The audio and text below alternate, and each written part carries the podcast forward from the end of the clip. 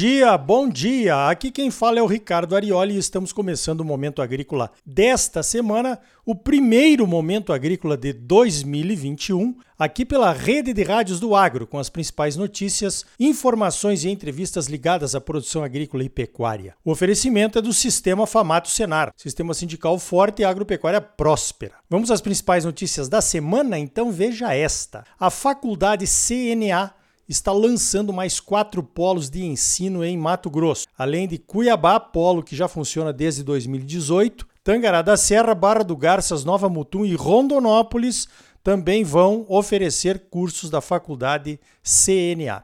A faculdade CNA funciona no sistema de ensino à distância, também conhecido como EAD, e algumas aulas são presenciais. A Faculdade CNA é a primeira instituição de ensino superior voltada exclusivamente para o agronegócio. Serão ofertados quatro cursos: Gestão de Recursos Humanos, Gestão Ambiental, Gestão em Agronegócio e Tecnologia em Processos Gerenciais. A duração varia entre dois e três anos a depender do curso escolhido. As inscrições estão abertas para os cursos que vão começar agora em 2021. Há três formas para você entrar num dos cursos das faculdades CNA: fazer um vestibular, aproveitar a sua nota do Enem, o Exame Nacional do Ensino Médio, ou se você já tem um curso superior, basta enviar seus documentos para análise. A faculdade CNA já está presente em 22 estados brasileiros e em mais de 50 cidades polo. As formações são validadas pelo Ministério da Educação, o MEC, que avaliou os cursos da Faculdade CNA com nota 4,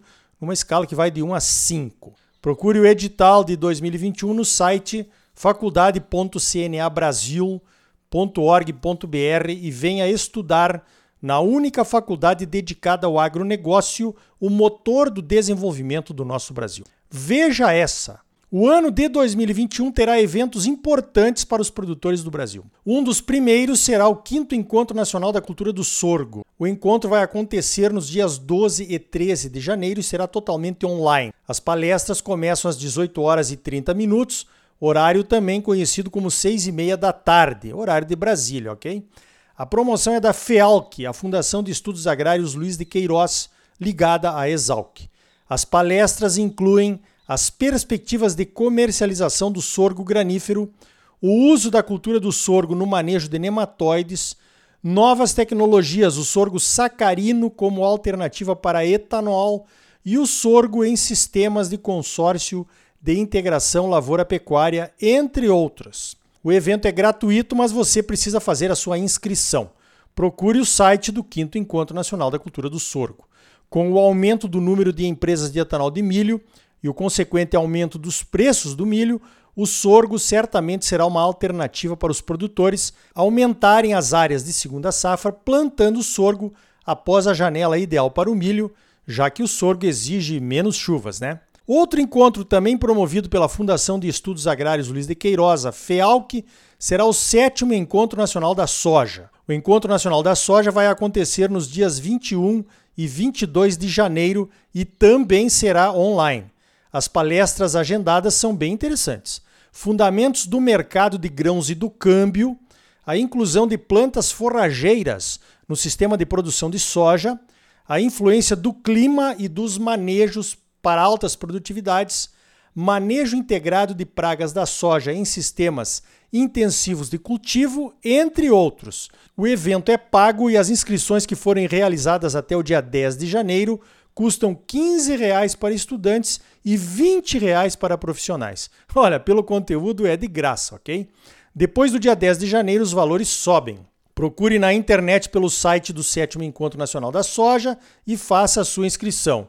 Eu já fiz a minha. São só duas mil vagas, vai lotar rapidinho. Outro evento importantíssimo que acontece sempre em janeiro é o Dinetec 2021, o Dia de Negócios e Tecnologia. O Dinetec é a maior feira do Vale do Araguaia e vai acontecer nos dias 13, 14 e 15 de janeiro, quarta, quinta e sexta-feiras da semana seguinte à próxima semana. O Dinetec já foi confirmado, será presencial, com todas as preocupações de distanciamento social e precauções contra a transmissão do Covid-19. Na semana que vem, como de praxe, Vamos falar sobre o Dinetec 2021 aqui no Momento Agrícola conversando com o pessoal da Meta Consultoria Agrícola, a organizadora do evento. Prepara a entrevista aí, Rodrigo. Quem vai estar lá em Canarana participando das vitrines do Dinetec é o Instituto Soja Livre. O Eduardo Vaz, executivo do Instituto Soja Livre, vai estar lá mostrando as variedades de soja convencionais ou não transgênicas, aquelas que te permitem cultivar a tua liberdade de escolha. Presta atenção nas variedades de soja convencional que estarão lá na vitrine do Dinetec. Os prêmios pela soja convencional já bombaram esse ano, pois a área plantada caiu muito. O plantio de soja convencional será certamente uma ótima alternativa para melhorar ainda mais a sua renda na próxima safra. E nós do Instituto Soja Livre teremos novidades agora em 2021. Mas isso depois eu conto aqui no Momento Agrícola. Fique ligado. Veja essa: o Ministério da Agricultura da Argentina anunciou nesta quarta-feira que suspendeu o registro de exportações de milho, pelo menos até a colheita da próxima safra, que começa oficialmente no dia 1 de março. A Argentina quer garantir o abastecimento interno de milho até o início da próxima colheita, ou campanha, como eles chamam a colheita por lá. A safra de milho da Argentina na campanha 19-20 foi de 52 milhões e 800 mil toneladas, segundo as safras e mercado. O Ministério argumenta que já autorizou a exportação de 34 milhões de toneladas de milho da campanha 19-20, de um total exportável teórico de 38 milhões e 500 mil toneladas. Ou seja, os argentinos já exportaram 89% do que pretendiam exportar. Essas 4 milhões e 300 mil toneladas ficam no mercado interno para garantir o abastecimento até março, quando começa a nova colheita. Olha, esse negócio de bloquear ou taxar as exportações está virando moda ou é impressão minha, hein?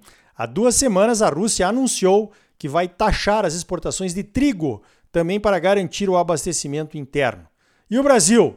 Poderá ir pelo mesmo caminho em 2021 se as nossas exportações forem recordes novamente? Eu não acredito, mas estamos de olho. Veja esta: temos falado regularmente aqui no Momento Agrícola sobre a política de biocombustíveis do Brasil, o programa Renova Bio. Eu considero que o Renova Bio é um programa muito bem estruturado na busca de atingir as metas de descarbonização do Brasil através do incentivo aos biocombustíveis. Também considero que nós, produtores rurais, temos que conhecer muito bem o programa Renova Bio, pois os biocombustíveis usam matérias-primas que nós produzimos e nessa trilha da descarbonização e da sustentabilidade podem surgir oportunidades diversas para os produtores. Pois então, a ANP, Agência Nacional de Petróleo, Gás Natural e Biocombustíveis, anunciou as metas preliminares de descarbonização para 2021. As metas anuais de descarbonização são materializadas através da emissão dos CBIOS, os créditos de descarbonização que as empresas distribuidoras de combustíveis precisarão adquirir em 2021. Quem emite os CBIOS são as empresas produtoras de biocombustíveis, de acordo com critérios de produção associados à redução das emissões de carbono de cada fábrica e de cada biocombustível produzido, e também associado a critérios de sustentabilidade social e ambiental dos seus fornecedores. Os CBIOS são vendidos no mercado com preços baseados na oferta e na procura. A meta para 2021 é a comercialização de 24,8 milhões de títulos, os CBIOS. Cada título significa a retirada ou a redução de emissão de uma tonelada de CO2 na atmosfera. O Brasil tem como meta a redução de 90 milhões de toneladas de CO2 por ano até 2030. As metas vão aumentando anualmente. Nesse ano de 2020, a meta anual foi reduzida pela metade em função da pandemia, que atingiu em cheio o consumo de combustíveis. Em 2021, houve uma retomada das metas, mas em níveis ainda menores do que o previsto. Olha só, como é que os produtores podem se beneficiar dessa política do Renova Bio? Pois então, as indústrias de etanol de milho e de biodiesel compram milho e soja de produtores, os seus fornecedores, e precisam comprovar que esses produtores estão cadastrados no CAR, o Cadastro Ambiental Rural, e que usam de boas práticas agrícolas, trabalhistas e sociais em suas propriedades. Nada mais justo que recebamos uma parte do valor desses CBIOS, pois toda a pressão e os custos de adequação recaem sobre os produtores. Ou não? A FS Bioenergia anunciou há alguns meses que conseguiu um financiamento daqueles chamados financiamentos verdes com juros mais baratos em função de metas de sustentabilidade. Esse tipo de financiamento, por exemplo, seria um bom começo para produtores parceiros. Fica aí a sugestão do momento agrícola.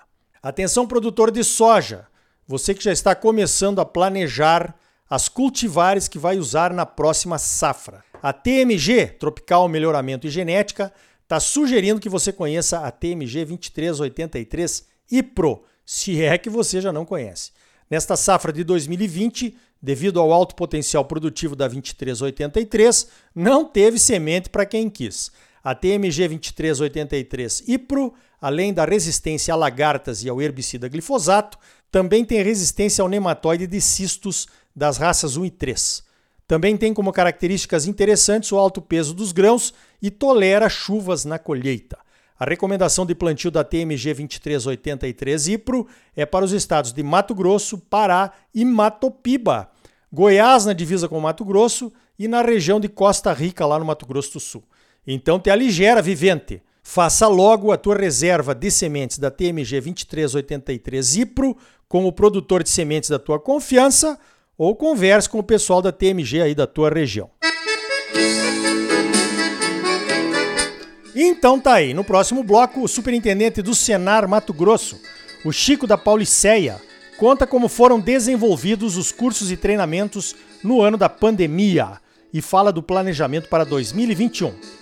E ainda hoje, vamos conversar com a Embrapa Agro Silvio Pastoril, a nossa Embrapa aqui de Mato Grosso, e também vamos fazer uma retrospectiva sobre as questões jurídicas e legais que avançaram ou que não avançaram em 2020. E aí, Tá bom ou não tá? É claro que tá bom. Em 2021, você só merece o melhor. Então não saia daí, voltamos em seguida com mais momento agrícola para você, no oferecimento do Sistema Famato Senar. Sistema sindical forte, agropecuária próspera. Voltamos já.